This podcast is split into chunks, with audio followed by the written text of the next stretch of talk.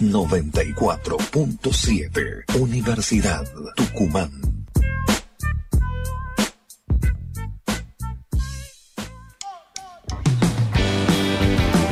Agenda Central. El programa central de Espacio de Ideas para promover y revalorizar la información, el debate, la propuesta.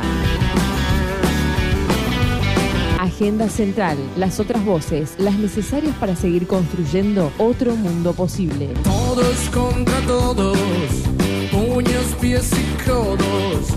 No hay ninguna duda que esto va a estallar. Rompen la piñata. La cita de cada martes a las 20 horas aquí en la 947, Agenda Central, con la conducción de Silvia Rosque. ¿Cómo le va Silvia? Bienvenida, muy buenas tardes. Hola Claudia, muchas gracias. Nuevamente acá en Radio Universidad con el programa de Central Espacio de Ideas. Y hoy una noche muy particular, ¿no? Están a full en el Congreso de la Nación porque se está tratando justamente en la Cámara de Diputados el presupuesto 2023 tema que no es menor. ¿Por qué no es menor? Porque este tiene la gran importancia de que donde se fijan las metas económicas y las partidas para la concreción de las políticas públicas a nivel país en todos los sectores, en todo. Salud, educación, obras públicas, producción, etcétera, etcétera, etcétera. Donde también se fijan las pautas de crecimiento, las pautas de gastos que puede haber en nuestro, en nuestro país.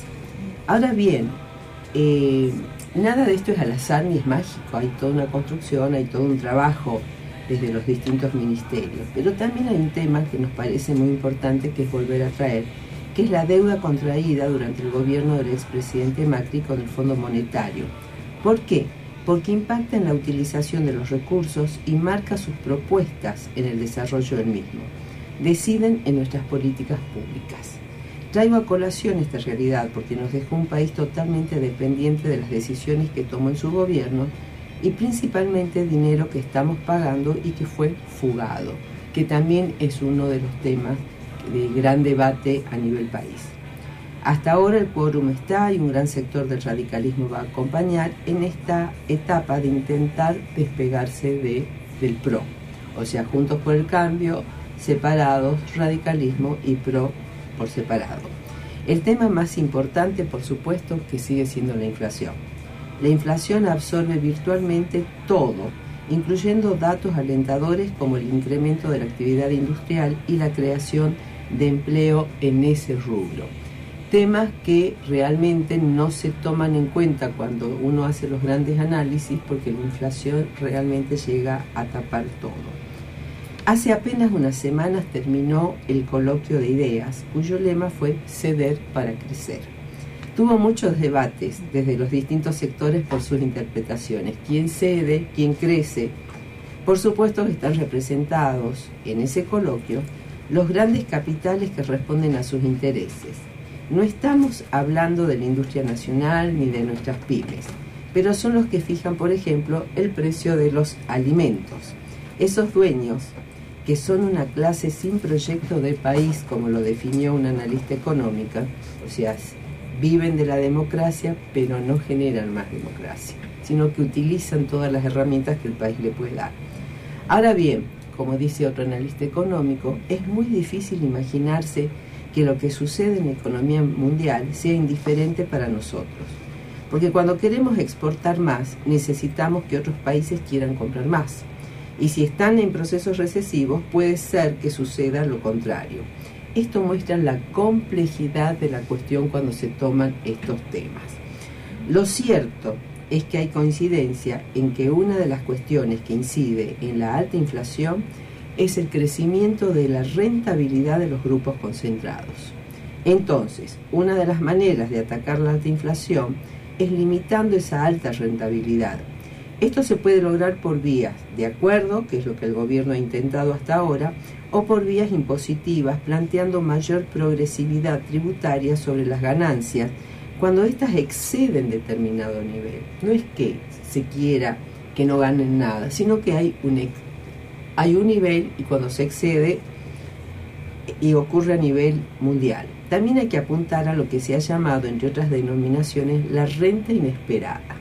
Es decir, cuando la crisis global lleva a un desfasaje de algunos precios y hace que determinadas empresas, por ese motivo y no por mayores inversiones, ni por incorporación de tecnología, ni por ampliación de los mercados, simplemente porque aumentaron los precios, se encuentran en una situación de renta extraordinaria y está pasando a nivel mundial. Creo que abordar estas cuestiones es un desafío que tenemos, no solo en la Argentina, sino en el mundo entero, y forma parte de los debates de los tiempos que se vienen. Esta realidad también tiene que ver con la avanzada de la ultraderecha, que tiene un protagonismo creciente a nivel global y exhibe una estrategia coordinada que trasciende las fronteras, funcionan en red y presentan límites difusos. El atentado a Cristina, la vicepresidenta, dejó en evidencia un submundo de activistas que parecen marginales, pero reciben financiamiento de apellidos encumbrados en la política y el poder. Por ejemplo, los hermanos eh, de Luis Toto Caputo. Nos muestran que son una organización con objetivos comunes y además con financiamiento de grupos económicos fuertes. Otro dato que es muy importante, que está vinculado con el avance de la ultraderecha, son las elecciones del próximo domingo en Brasil. La primera ministra de Italia, Giorgia Meloni, o el nuevo ministro del Reino Unido, que asumió hoy, Rishi Sunak. Cómo se manejan la mayoría de ellos a través de las redes sociales y de diversas plataformas virtuales. Tema que debemos aprender donde se toma como base cierto descontento y lo amplifican desde una mirada individualista, de agresión hacia el otro, como lo llama el filósofo francés Eric Sadin, la tiranía del individualismo, que se proyecta en redes sociales repletas de insultos y discursos vacíos que en realidad causan un gran efecto sobre las conductas sociales, ya que, como dicen otros académicos, las redes sociales destruyen la memoria humana, social e individual no hay un archivo colectivo digital. Ahora, pero las redes sociales están, existen. Todos tenemos algo que ver con esto, no todos tenemos que ver con los discursos del odio. Entonces, ¿qué hacemos frente a esto? ¿Cómo construimos? ¿Desde dónde? ¿Cómo usamos los medios, las palabras, las redes? Intentaremos abordar estos temas con Tina Yardela y con Mariana Bonano justamente después de el regreso al programa.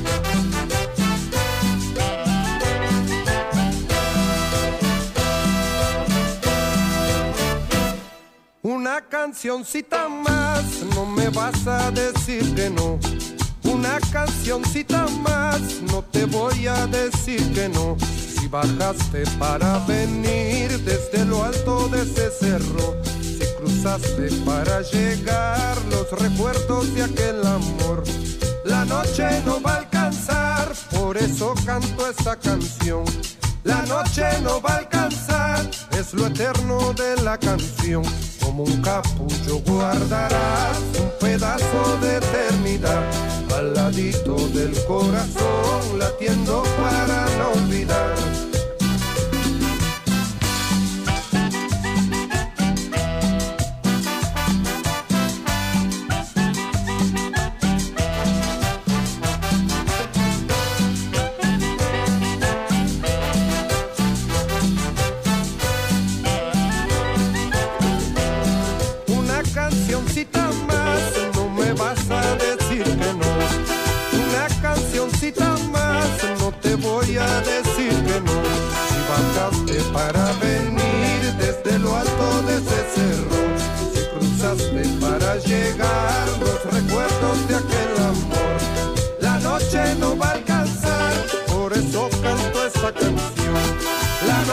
no va a alcanzar, es lo eterno de la canción, como un mucho guardarás un pedazo de eternidad. Al ladito del corazón latiendo para no olvidar. Cántala por las mañanas, recuérdala como es. Canta el compás del latido para florecer, para florecer. Llévala siempre contigo, no la dejes a La Delio Valdés nos acompaña musicalmente en Agenda Central interpretando la cancioncita. Qué linda la Delia Valdés. Tiene temas muy buenos. Muy. Mira. Siempre con muy buen ritmo. Sí. Te lleva Y a mover un poquito el cuerpo. Claro, hace falta, hace falta. Así es, gracias Claudia. Bueno, bienvenidas Agenda Central, a Catina, Mariana y nos acompañan Juli, nos acompaña Fede, Sofi, Mile. Somos un montón. Muy bien, Y Edgar en el bien. sonido, no nos olvidamos. Bueno, bienvenidas. La verdad que para nosotros desde Central Espacio de Ideas en este programa es un, es un, un lujo y un gusto de que estén ambas Ay, muchas aquí gracias. Gracias. porque nos parece que son dos personas autorizadas. Por suerte en Tucumán tenemos eh, muchas mujeres, hombres que se dedican a este rubro este, y tal vez que no sean tan conocidos, pero ustedes sí tienen sus nombres, así que bienvenida. Y nos parecía que era un tema que, que tenemos que, que abordarlo, ¿no? Porque bueno, vemos estos discursos, vemos el avance de las redes, pero siempre decimos, ¿dónde está la palabra? ¿Qué transmitimos? ¿Cómo lo hacemos? Eh, tanto Tina como Mariana son docentes de la carrera de Ciencias de la Comunicación en la Facultad de Filosofía y Letras de la Universidad Nacional de Tucumán. Tina también está en la, en la carrera en la Universidad de Nausta. Eh, ambas tienen postítulos, son doctoras, tienen maestrías, o sea, es gente que está estudiando permanentemente e investigando. Y la pregunta va para las dos. ¿Qué transmitimos? ¿Y cómo, cómo construimos esas, esa transmisión y mucho más cuando estamos formando estudiantes? Bueno, eso yo sí. si Dale, Mariana.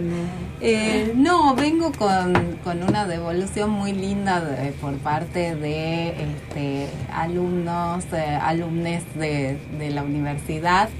Eh, y eso me autoriza, digamos, a, a poder expresar que no está tan mal lo que estamos haciendo Amén. en la, en la universidad, ¿no? Eh, cuando uno se encuentra con este tipo de declaraciones, eh, se da cuenta que, bueno, para algo sirve la palabra, este, la reflexión, desde donde intentamos abordar, eh, digamos, las asignaturas y las formaciones en la universidad. Eh, yo actualmente dirijo una, una tesis, voy a empezar por Sí, ahí sí, porque sí. es algo muy lindo con lo que me encontré, eh, sobre alfabetización mediática, Ajá. justamente, ¿no? En, eh, en estudiantes eh, toma no solo la carrera de comunicación de la UNT, sino la UNSTA también y San Pablo, de- eh, la- la- digamos, de las tres carreras de comunicación y de periodismo de las universidades de. Tucumán. Y bueno, eh, eh, digamos, eh, hace, trabaja con encuestas y además entrevistas a, eh, a, chicos de, comunicación que están practicando en distintos medios. Y en esas entrevistas, bueno, con su palabra dan cuenta de que estar, estando en los medios se dieron cuenta de lo, lo valiosa que era la formación en la universidad, en el sentido de que, bueno, esto, seguimos reflexionando y apostamos a, ¿no es cierto?, a, digamos, a formar en medios, pero desde un punto de vista donde no nos olvidamos de la ética, ¿no? Claro. La ética, la reflexión y, este, y la palabra. Y la idea de la comunicación, este, calculo que Tina tiene, tiene por supuesto la misma idea, como un derecho humano, ¿no? Eh, desde, desde ese punto de vista eh, siempre abordamos la comunicación, digamos, no como eh, simplemente como una opción, sino como, digamos, tenemos derechos, así como tenemos derechos a educarnos, derechos, ¿no es cierto?, a tener una vivienda digna, que bueno, no todos eh, la tenemos, sabe- sabemos que, eh, digamos, lo que pasa en el país, pero este, la comunicación de calidad también es un derecho humano. Y una comunicación este, que sea diversa, que sea democrática, eh, que respete las diversidades desde todo punto de vista, no solo de género, ¿no? También este, lo, lo, que implica, digamos, en relación a este, la discapacidad, ¿no? También en ese sentido se habla de una comunicación inclusiva y de un lenguaje que sea inclusivo. Eh, a veces se entiende el lenguaje inclusivo únicamente teniendo en cuenta las diversidades de género y de lenguaje inclusivo es mucho más amplio, ¿no? Eh, que eso es capaz de, incluir los diferentes sectores y de la, de la sociedad, ¿no? Haz una, una pregunta. Em, si tomamos la comunicación como un derecho, ¿todos tenemos acceso a esa comunicación? Eh, me parece muy interesante este, este tema porque mm, se presenta también a la comunicación como ante las violencias materiales y simbólicas, como que la comunicación también genera las condiciones de producción de estas violencias. Primera pregunta, ¿es comunicación aquello que genera condiciones de producción de material de, de estas de estas violencias, mm. porque cuando hablamos de, la palabra, no es la palabra radiofónica, la palabra en televisión, la palabra en las redes, en las plataformas, no es la de la convergencia digital. Cuando hablamos de palabra, hablamos de comunicación. ¿Por qué? Porque la comunicación no es dispositivo, no es transmisión. La comunicación es aquello que sostiene el vínculo social. Es primera pregunta, ¿sostiene el vínculo social esto? ¿Sí o no? Bueno, listo, sostiene el vínculo social. Una segunda cuestión, que sobre todo para nosotros que estamos en la, en la universidad como institución que legitima saberes propios y de otros, eh, es que la comunicación es un saber que científicamente, es un saber científico que ha comprobado y ha demostrado la imposibilidad de una comunicación aséptica o neutral. No estamos hablando ni de objetividad ni de independencia, estamos hablando de asepsia y de neutralidad. Y una tercera cuestión es que cuando hablamos de comunicación, hablamos de praxis, no de los papers, no de los discursos, no de nuestras propias clases, de la retórica. Y sí, estamos hablando de una praxis porque nuestra comunicación es la que abreva en lo latinoamericano. Todo lo nuestro latinoamericano tiene ese fundamento de praxis. Entonces, una cuestión fundamental para nosotros es considerar que la comunicación es una práctica social, porque solo una práctica social puede sostener el vínculo social. Entonces, desde ahí que nosotros, bueno, nos preguntamos, como dice Mariana, eh, bueno, ¿qué hacer? Porque somos campeones campeonas para los diagnósticos, para las situaciones, que además con, lo vertiginoso que vivimos hoy siempre venimos como por detrás. Y nosotros decimos, Silvia, y te lo digo porque reconozco todo tu, compromiso en el campo de los derechos humanos, siempre digo que eh, la mirada hacia el campo de los derechos humanos nos ayuda muchísimo para saber qué hacer porque, por ejemplo, el campo de los derechos humanos tiene una premisa muy básica que es no a la réplica. Fíjense qué importante eso. ¿Qué voy a hacer ante estos discursos de odio? Mariana, cuando fue sujeto de, tremenda, ¿qué voy a hacer? Y entonces Mariana habrá dicho, como decimos nosotros, cualquier cosa menos ser igual. Claro. ¿No? Cualquier cosa, no sé lo que voy a hacer, pero eso no. Entonces, el desafío nuestro es en estas respuestas, que no queden en respuestas, no en espejo, no la respuesta especular, de qué manera construimos diferencia, que podamos decir no somos iguales. Yo creo justamente que, de esto se trata, ¿no? ¿Cómo transmitimos? Ahora, ¿qué, ¿qué importancia esto que se está planteando, que la comunicación sostiene el vínculo social? Cuando yo estudiaba fonoaudiología, yo soy fonoaudióloga, hace muchos años siempre estudiábamos el emisor, el receptor y que se tiene que dar ese vínculo. Obviamente que pasaron tantos años y ahora lo vuelven a traer a la mesa. Y hoy no hay una construcción a ver, hago al revés. ¿Hay una construcción social con lo que se está comunicando? Porque a mí me parece que es la base de, de toda sociedad, ¿no? O sea, esto. ¿Y, ¿Y dónde aparecen los afectos en esto? Los sentimientos.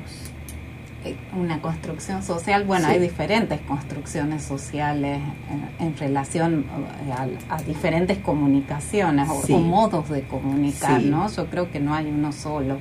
Claro. Justamente tratamos de establecer esas Pongo, pongo un ejemplo, Sí. lo que pasó ahora que ni lo quería nombrar, pero me parece que vale. Este programa que se transmite las 24 horas, que se juntan en una caja de cristal y Ah. hacen como si vivieran la vida real que no lo es. Ahora, Sí. ¿se puede decir cualquier Bueno. cosa? Pero es que ese programa está replicando Mm. algo que pasa, sobre todo en relación a las redes sociales, ¿no? Esto, porque hablamos de hoy de fake news, de, de desinformación, a mí me gusta más la, la palabra desinformación, Sí. me parece más abarcadora de eh, este fenómeno que, que estamos viviendo, ¿no? Y que está muy impulsado por el por la, la comunicación cómo fluye en, en las redes sociales o eh, atravesada por las redes sociales. Y hay autores que hablan de esa burbuja de filtro. Lo que pasa en esta casa, Sí. eh, de la cual vos hablas, es una especie de burbuja, ¿no? Eh, están ahí los personajes y dialogan y no, no, no existe una afuera, ¿no? De, digamos, de, de otras opiniones. Bueno, en las redes sociales hoy esas burbujas se construyen. Es una forma, este, nos guste o no, Sí, sí, de, sí. de sociabilidad, digamos, de cómo fluye ahí la sociabilidad, ¿no? En la, en la construcción de estas burbujas. Eh, es también lo que hablan algunos autores como eh, Aruguete y, y Calvo, eh, que toman el- la cuestión de la fake news este, del encuadre, ¿no? De que vivimos en eh, eh, esto, eh, informándonos en este encuadre, es decir, en una especie de este, eh, cuestión en donde somos parte de un grupo que, que- que tiene ciertas creencias y que este, nos manejamos dentro de esas creencias, ¿no?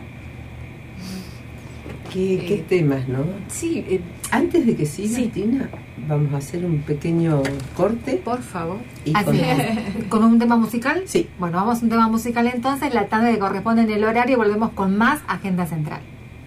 Ahora que me voy, me puedo equivocar. pero quedándome nos lastimamos más.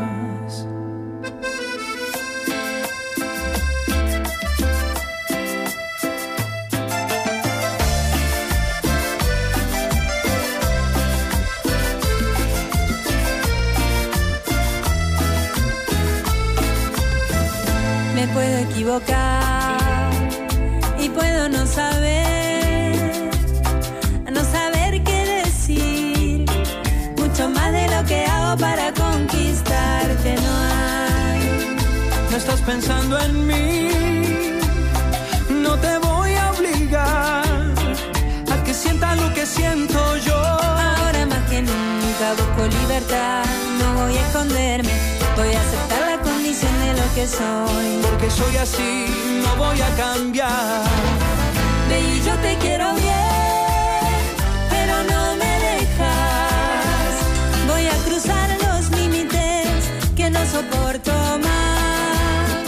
Baby, yo te quiero bien, pero es desigual. Una vida no vivida plenamente te rompe la mente. Me voy porque la estoy pasando mal.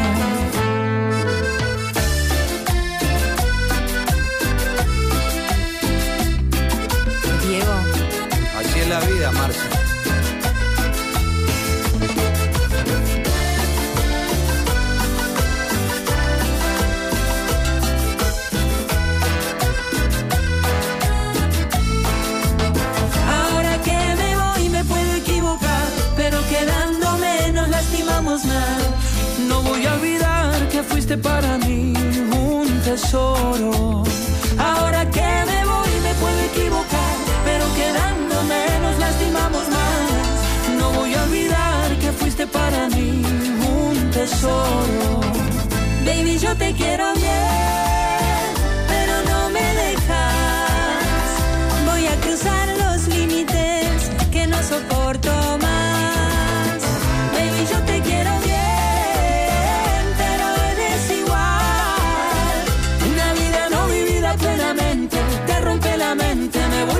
estoy pasando mal. Me voy.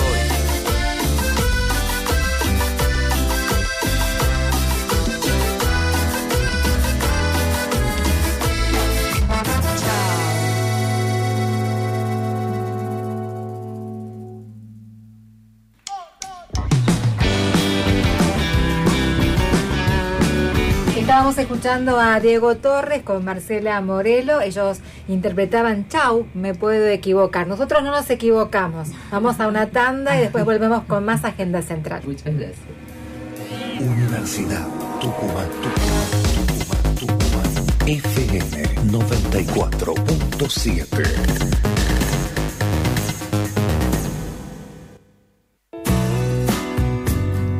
Autogestión, el nuevo servicio online para afiliados de la Acción Social de la Universidad Nacional de Tucumán. Ahora podés obtener tu orden de consulta médica y odontológica, recetario y tu bono del laboratorio propio a través de Internet desde cualquier PC o celular. Mayor comodidad, más ágil y rápido, siempre pensando en nuestros afiliados. Asunt, cuidando tu salud, ahora donde vos estás.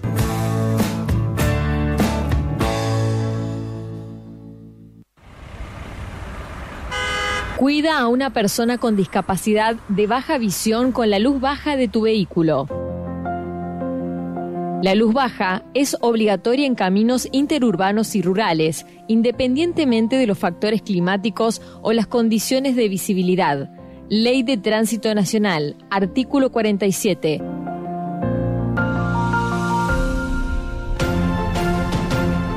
Es un mensaje de Radio Universidad.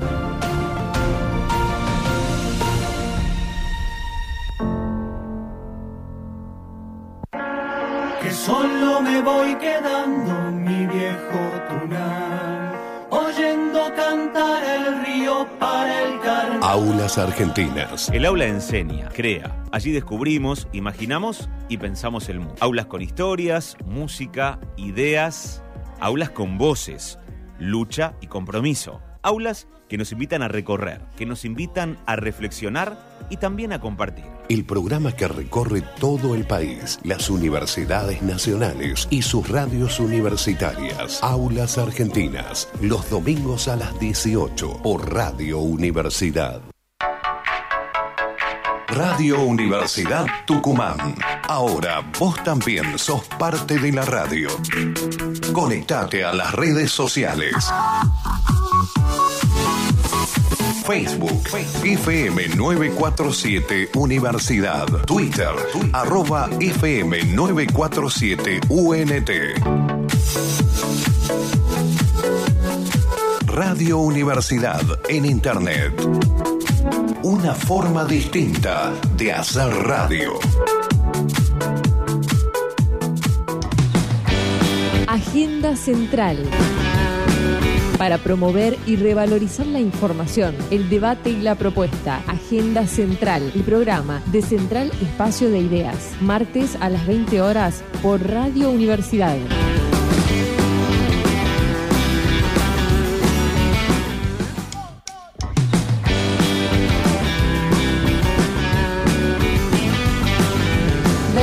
32 minutos, estamos en Agenda Central con invitadas y continuamos con este programa con la conducción de Silvia Rosquez. Muchas gracias y estamos, así es, con Mariana Bonano y con Tina Gardela. Hablando de qué? De los medios. No los medios, sino cómo transmitimos, qué transmitimos y la diversidad de medios que hay para transmitir. Y ahora en el, en el corte estábamos viendo el tema de el límite. Podemos decir cualquier cosa, transmitir lo que sea, y ahí entramos raya con lo ético, las construcciones sociales. Porque vamos a hablar de operaciones discursivas. Mariana eh, Ujú. tiene una, una- una gran formación en esto. Nosotros somos más empíricos en el sentido de que a través de los medios, fíjense, de la radio, de medios alternativos, hemos podido ir acercándonos a, a cuestiones. Pero mm, eh, quiero citar dos ejemplos que han tenido Tucumán como, como protagonista y para ver el, el- el tema de la palabra. Eh, y cómo actúan los medios también en relación a la palabra. Cuando viene Milei y dice, muéstrenme la lista, Mm. fíjense la palabra lista, que claro, puede remitir a la lista de Schindler, Claro. pero también a la lista de Atlético, a la lista del súper.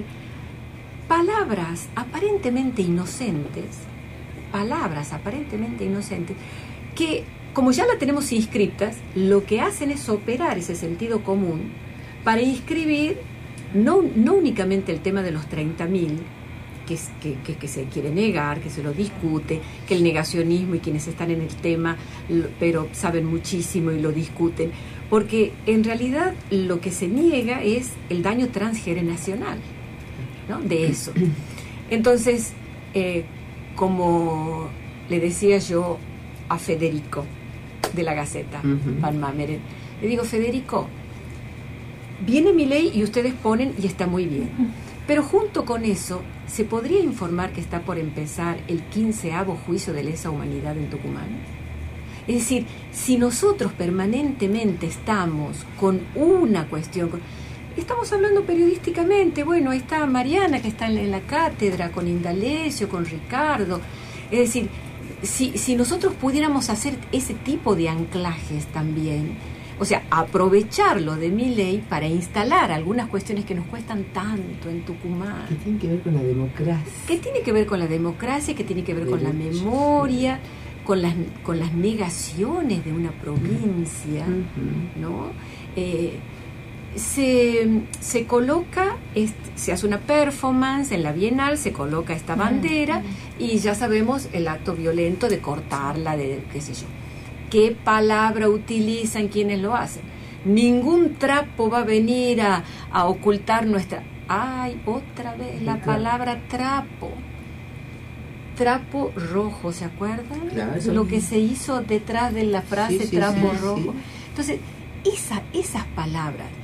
Ahora, ¿qué es lo que pasa? Que cuando los enunciados son tan simplificadores, donde vos te quedás sin argumento y hasta si- sin esto que vos hablabas recién en algún momento, sin capacidad ni siquiera de respuesta emocional, porque son tan autorreferenciales que te quedás si- si- si- sin, sin poder disparar ningún tipo de sentido.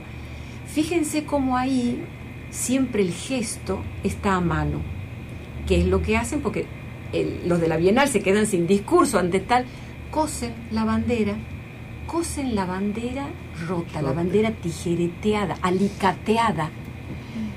El poder del gesto ante la dificultad de encontrar una respuesta a esto, a este tipo de violencias.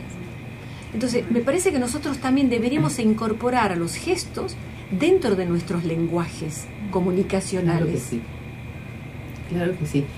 Eh, un título que me parece que, de- porque de esto nunca se habló, vieron la línea de tiempo que está en la casa histórica en el patio, de, en, el- en la plaza seca.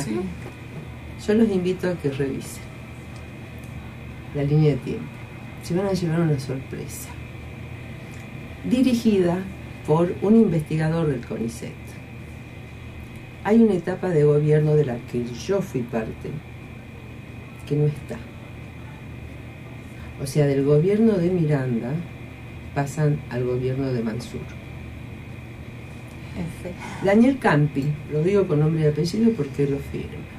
¿Eso es negacionismo? ¿Qué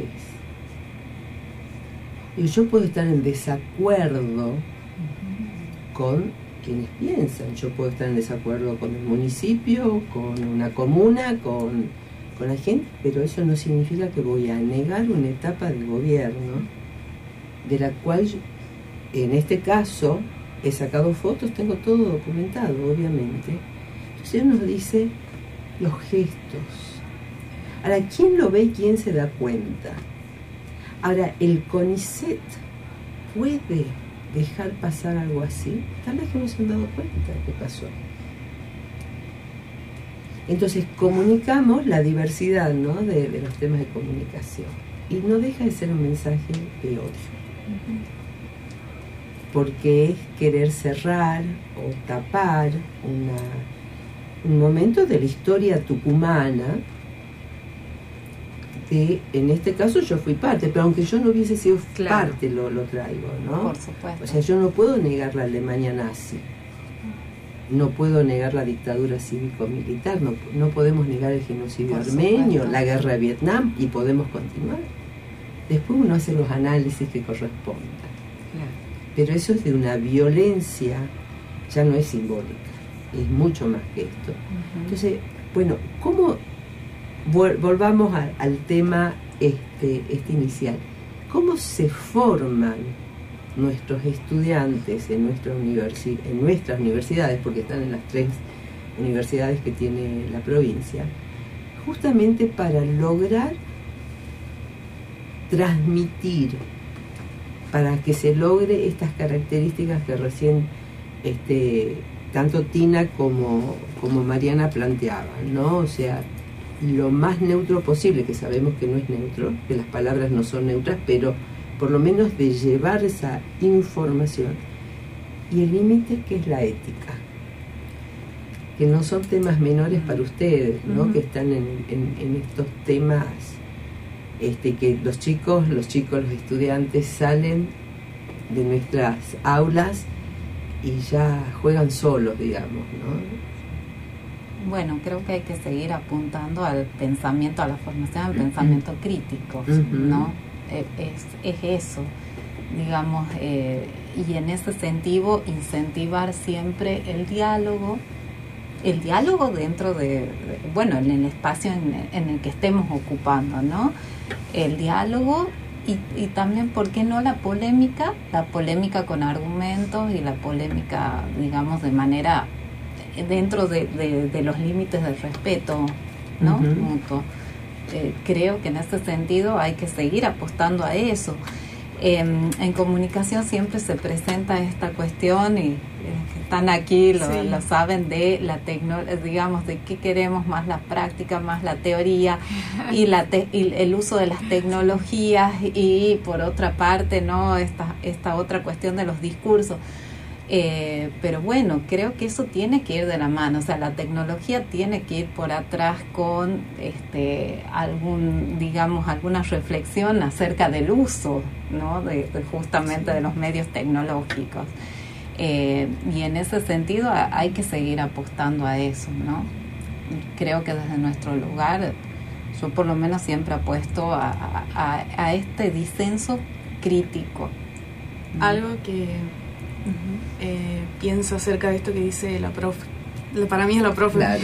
este, en la universidad creo que nosotros como estudiantes no solo formamos este, bueno, nuestra carrera y nuestra vida que va a ser a posterior, este, pero creo que también en la universidad se forma eh, la conciencia social, que aprendemos cómo deconstruir un poco estos constructos sociales de los que estamos hablando de la mano con entender que somos eh, seres individuales, pero también estamos en la sociedad y creamos una conciencia social y hay muchas luchas dentro de las facultades, en la universidad en general, que están pegadas en las paredes, en los afiches, este, junto con las eh, agrupaciones.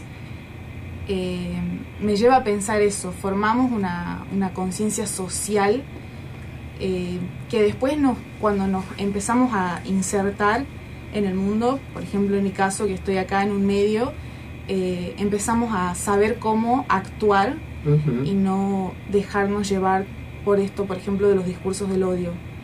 Aprender a mirar desde afuera, pero el todo y no solo una parte o no solo este, señalar un momento o una persona o una institución que hace o dice tal cosa, sino como entender que es eh, una sociedad y que tenemos que tener conciencia justamente.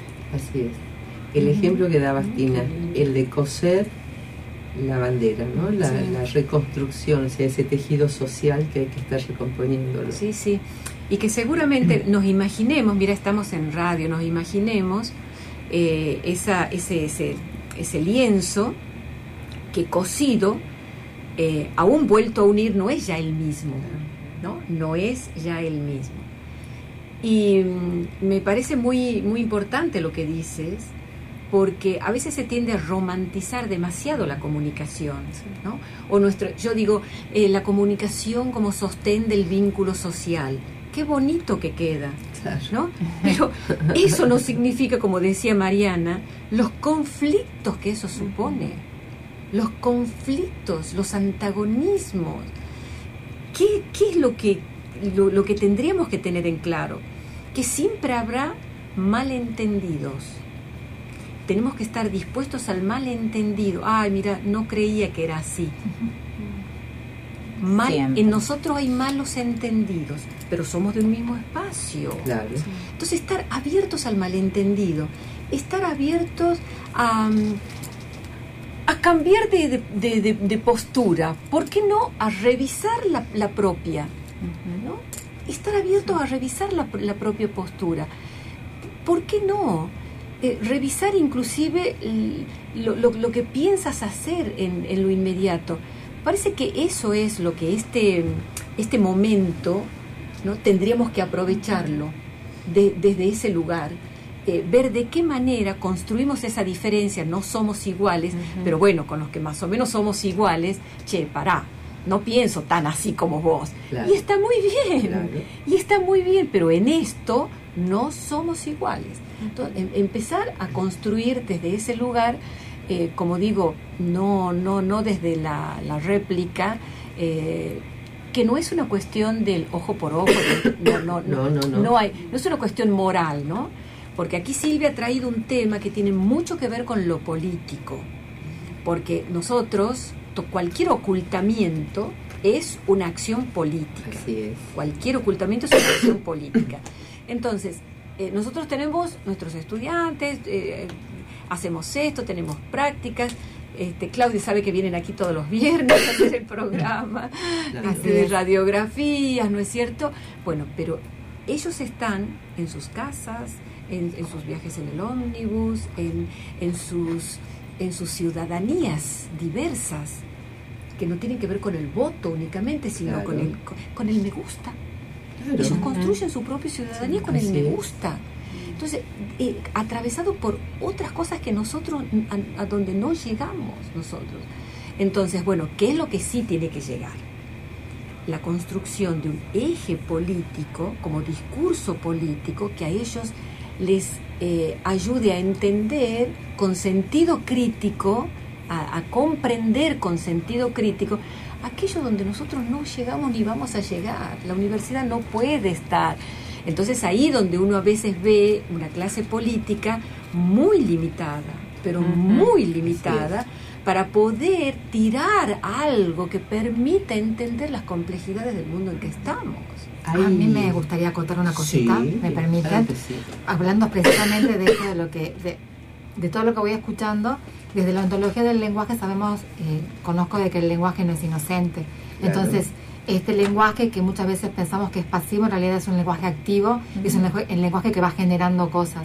Y hablando de los malos entendidos también, es que... Los actos de habla. Los actos de habla, ¿no? Precisamente, porque además de eso, los malos entendidos también son, las, son estas interpretaciones que tenemos cada uno debido justamente en el contexto en el cual nos encontramos, porque tenemos una experiencia de vida, tenemos una determinada formación, educación, eh, una vida, una historia, ¿no? Cada uno con su familia, entonces quizás una frase tiene una significancia para mí y algo muy distinto para cada uno de la mesa, pero está bueno en este, en este ámbito poder hacer lo que llamamos chequear. ¿Qué escuchaste de lo que dije? ¿Qué pensás de lo que digo? Porque quizás en ese chequeo pueda darme cuenta que el otro no está recibiendo el mensaje como yo se lo quiero dar. Entonces ahí puedo hacer esa aclaración y puedo decirle lo que yo quiero decirte es esto. A veces damos todo por supuesto. en realidad no existe la, no existen la, yo siempre digo las obviedades, porque nada es obvio, porque cada uno conoce una parte del todo. Entonces está muy bueno, principalmente el chequear y no dar nada por sentado. Siempre la pregunta, siempre la interrogante. Y en esto basándome siempre en que el lenguaje no es inocente. Si digo algo, siempre es para algo, tiene un propósito. Y bueno, ¿a dónde lleva, a dónde me lleva o a dónde le lleva a ese otro el propósito? Claro, lo importante también es la interpelación permanente, ¿no? eh, uno es de esa idea y tiene que ver con la capacidad de construir también a partir de un conocimiento de esa realidad y poder dar un paso, un costo y decir, no, yo o me equivoqué o tengo que profundizar, porque no podemos seguir pensando lo mismo que en algún momento, porque la vida también en, en estas interrelaciones que tenemos te va mostrando otras cuestiones. Y el tema de eh, conocer lo que piensa el otro. Y que haya un espacio para que ese otro u otra pueda plantear lo que siente, lo que piensa, lo que conoce. Porque también hoy estamos interpelando a, ese saber académico puro que sabemos que no existe, sino que necesitamos el saber académico, científico, este, de investigación, a la par y que se siga construyendo con el que vive el cotidiano y de vuelta esa rueda, ¿no? Eh, y creo que estamos posiblemente transitando una nueva etapa eh, comunicacional, política, sociológica, tal vez que los estudios antropológicos también nos den muchas herramientas para poder pensarlo. Eh, a ver, tenemos hoy una, un mundo en guerra, tenemos una pandemia que, que ha dejado sus secuelas, tenemos este, las desigualdades que se profundizaron, porque también hubo esta cosa romántica, que la pandemia nos va a hacer mejores. No, no, es una no. Y volvemos al principio, es una construcción social. Si hay un objetivo en, en construir esto, ahí estamos. Ahora, si no lo hay, para los que luchamos en esto, tenemos más tarea para, para realizar, ¿no?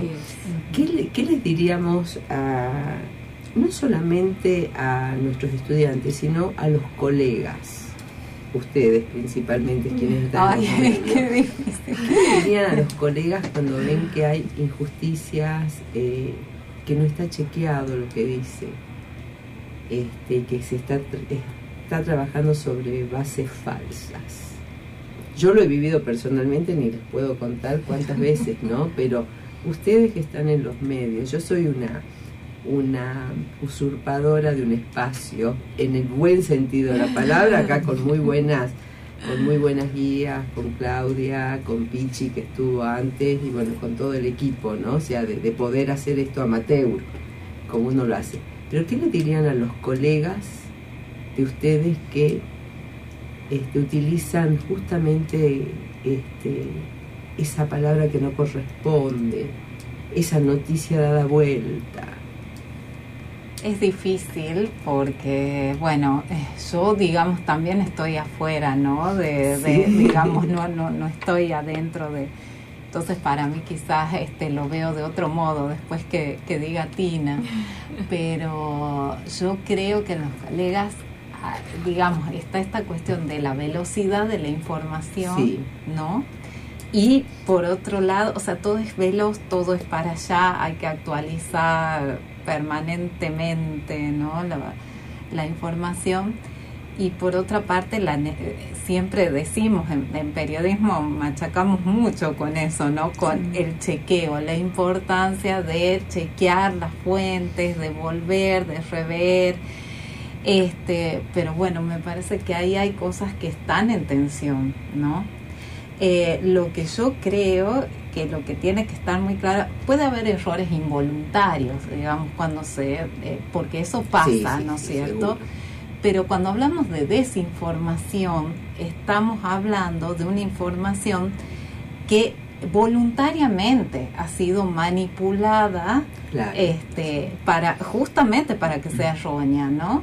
Eh, para, para manipular de algún modo, porque tengo una intención ahí puesta en que eso, eh, en perjudicar a alguien, ¿no? Eh, en que eso eh, eh, circule de ese modo. Entonces, yo creo que hay que diferenciar muy bien eso, porque los errores eh, pueden estar, ¿no? Cuando se, Sí, sí, sí. pero creo que este lo que nosotros tenemos que de algún modo este posicionarnos es en este lugar de em, bueno de, de que no se tiene que, que- que dejar justamente de eh, hacer hincapié en esto no en, en, en- la, en la necesidad de este de no desinformar justamente. que es la manipulación de la información. La ¿no? manipulación voluntaria, este, ¿no? Eh, digamos con un con una intencionalidad muy manifiesta. ¿no? Entonces, bueno, eh, eso sí me parece que Bueno, creo que es muy complejo, como dice Mariana, muy complejo porque mm, hoy nos excede absolutamente aún el tema de la verdad. Hay quienes aún sabiendo que eso no es verdad, prefieren creer que eso Mm. es verdad. Y entonces eso ya nos pone un límite porque eh, supongamos que se comete un error o por falta de chequear, después te das cuenta y lo corriges. A nadie le interesa porque se quedaron con esa primera versión falsa, porque es lo que quieren creer. Entonces, eh, desarmar esas creencias, esas construcciones, eh, con el voluntarismo, creyendo que mm, hay una ética personal que es absolutamente este, imposible, imposible, porque eso responde a lógicas eh, de construcción de esos, justamente de esos imaginarios, que inclusive exceden al mismo medio de comunicación. Entonces, ¿qué, qué hacer, como decimos siempre? Construir posicionamiento. Mm. Construir posicionamiento, que lo que traduzcas no es únicamente una información, sino un posicionamiento en relación a ese tema. Claro. Está muy bien manejado esto, ¿no? Porque son las construcciones de las subjetividades. Así es. Coloniales, Individuales. individuales, racistas. Narcisas. Hoy Totalmente. estamos viviendo una, ep- un, un- así un clima de narciso exacerbado. Totalmente. Donde yo, yo, yo, yo. Caramba, caramba, ¿no? Es más importante Sí. el quién que el qué, ¿no? Claro, claro. sí, y, sí. y sobre eso, bueno, hay, hay que seguir construyendo y esos son los desafíos que, que tenemos en estos momentos. Y no es no utilizar ni las redes, porque No. están, sino cómo las utilizamos de la mejor manera posible, de acuerdo a cómo pensamos que transmitimos esto, ¿no? O sea, volver a construir posicionamientos y sobre esto, bueno, hay que avanzar, hay que avanzar. Eh, creo que estamos ya... Hoy, En horario. hoy me estoy portando muy Diez, tiene bien, diez tiene diez. Tiene que voy hasta que termine aprendiendo, el año. Voy aprendiendo, vamos aprendiendo. Este, muchísimas gracias Tina, Gracias, muchas Silvia. gracias Mariana, Gracias. muchas gracias a los aportes de este equipo, porque son temas que tenemos que seguir trabajando. Eh, por lo menos abriendo espacios donde Mm. el que nos vaya escuchando diga, pucha, tengo que, revisar esto, tendría que pensar, qué bueno, o sigo en la misma posición. Lo que significa cuando uno realmente informa, cuando se traen noticias, opiniones y sobre esto uno siempre dice, lo que nosotros buscamos, por lo menos desde Agenda Central, es que las herramientas que puedan salir de acá eh, realmente sean una herramienta para seguir trabajando la calidad de vida y que un mundo mejor es posible. Así es. Que somos partidarios de esto, esta mirada latinoamericana, esta Mm. mirada basada en derechos que significan obligaciones, éticas, límites, conocimientos, saberes, pero principalmente interactuar con nosotros y con las otras. Así que bueno, muchísimas gracias. Gracias, a. Gracias, Gracias a los por el aportes de espacio. Claudia, Gracias a de. Juli y de cada una de ustedes. Vamos a reencontrarnos el próximo martes a partir de las 20 horas aquí en Radio Universidad el mes que viene, porque ya comenzamos un mes nuevo el martes. en noviembre. En noviembre. Sí. Así que, bueno, ya sabe, Agenda Central, 20 horas, martes, aquí en la 94.7 Radio Universidad. Gracias.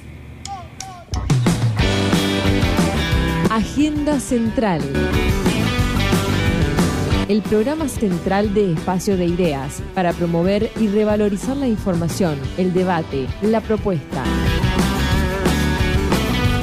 Agenda Central, las otras voces, las necesarias para seguir construyendo otro mundo posible. Todos contra todos, puños, pies y codos. No hay ninguna